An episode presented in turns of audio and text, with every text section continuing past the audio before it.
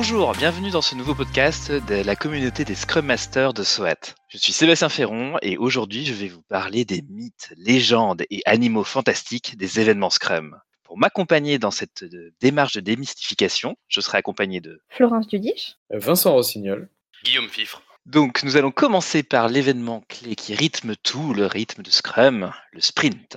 Tout à fait, ouais, c'est c'est ce qui rythme l'ensemble du sprint. C'est vraiment la cadence qu'on donne en Scrum euh, en petite période pour permettre euh, le changement. Je pense qu'il y a pas mal de mythes euh, sur, euh, sur le sprint et sur ce que c'est. Déjà, le sprint, bah, c'est un rythme soutenable avant tout.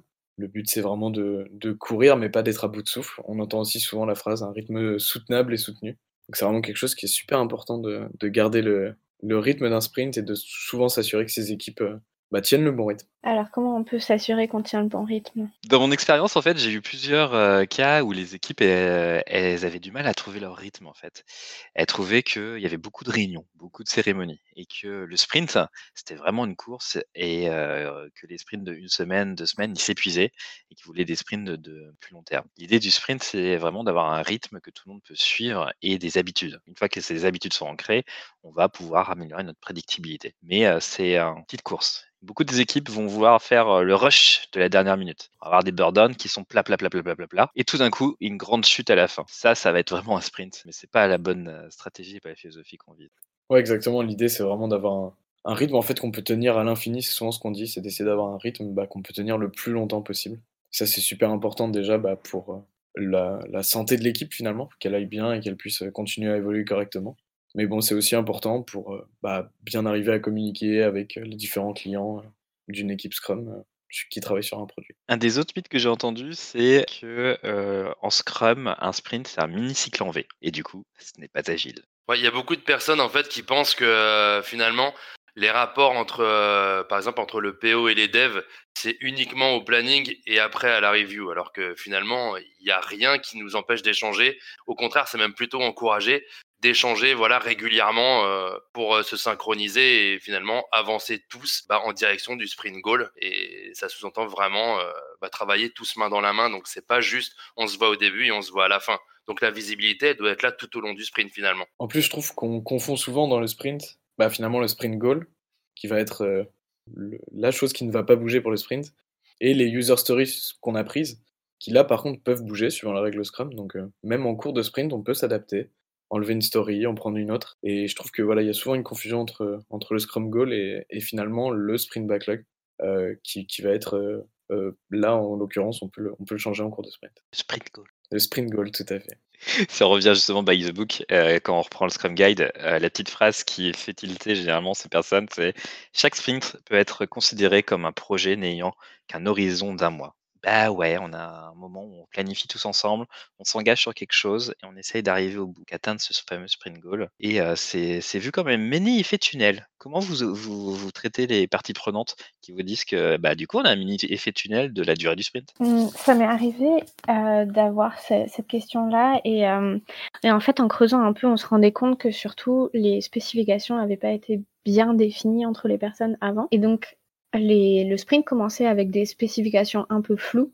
Et du coup ben les PO, le PO voulait savoir un peu plus ce qui allait se passer pendant le sprint. Et en fait il faut travailler plus sur la, partie spécification que vraiment euh, l'avancement du sprint. L'autre mythe qu'on entend parfois sur le sprint, c'est est-ce est-ce qu'on livre à chaque fois à la fin? On, a l'impression que certaines entreprises s'imaginent qu'il y a toujours une livraison en fin de sprint, une livraison en prod. Et donc en fait, l'équivalent d'un sprint normalement, c'est pas spécialement une livraison en production, c'est juste que à la fin d'un sprint, on essaye d'avoir quelque chose qui peut être livré. Et en fait, les livraisons en production, ensuite, c'est un, un process qui peut se, définir en parallèle. Effectivement, en fait, c'est rare d'atteindre la maturité euh, d'une équipe qui va livrer euh, régulièrement et se décaler par rapport au sprint. Moi, souvent, ce que j'ai vu, du coup, c'est des équipes qui livrent en fin de sprint ou euh, à la fin de, de deux sprints, par exemple.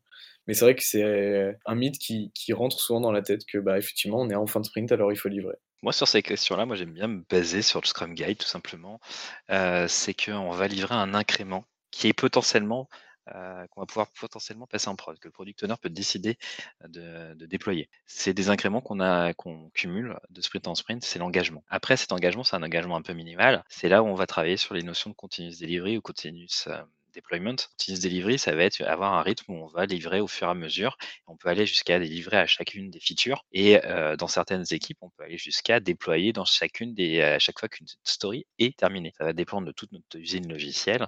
Et tout dans Scrum, ce qui nous intéresse, c'est d'avoir cette garantie que on s'engage à livrer quelque chose qui pourrait partir en prod et pas un, vous avez un, morceau de ce qui pourrait fonctionner, mais si vous le mettez en prod, en fait, tout pète. C'est cette notion qui est très particulière. Vous n'êtes pas en train de, de, calculer, de construire euh, juste les fondations. Vous êtes vraiment en train de construire un bâtiment qui tient la route et qui va affronter les intempéries, euh, même si ça ne fait pas toutes les fonctionnalités. Alors moi, il y a un truc que j'ai jamais vu mais qui est dans le Scrum Guide, parce que je le cite, j'ai cité trois fois là déjà, c'est le fameux sprint de un mois. Vous l'avez rencontré, vous? Jamais.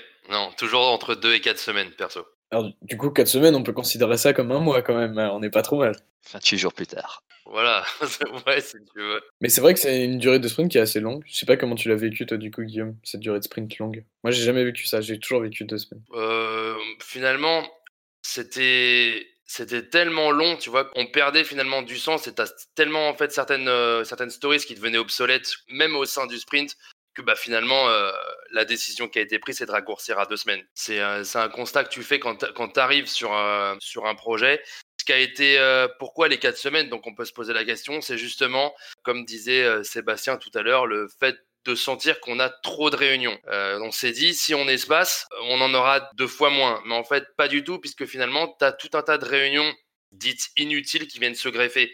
Et c'est ça qui donne cette, euh, cet aspect d'avoir trop de réunions, cette impression d'avoir trop de réunions. Parce que finalement, il y a quand même une grosse partie des, des réunions, enfin en tout cas de mon expérience, qui sont souvent dues à un manque de visibilité où on cherche euh, à voir l'avancement euh, alors que pourtant Scrum prône la visibilité dans ces cas-là qu'à mon avis, il y a un, souci, il y a des choses à, travailler de ce côté-là. La durée du sprint n'a rien à voir là-dedans. Donc l'idée, c'est de voir finalement la durée qui convient vraiment pour l'équipe pour euh, bah, respecter aussi bien euh, les problématiques structurelles, euh, logicielles, d'intégration et l'évolution du besoin. Bon, ainsi, on a vu quelques sujets qui se tournent autour du sprint. c'est l'événement qui cadence tout Scrum. Il faut qu'il soit compris, il faut qu'il soit respecté et qu'il soit respecté mais il faut qu'il s'adapte aussi, que l'équipe s'adapte et, et le suive.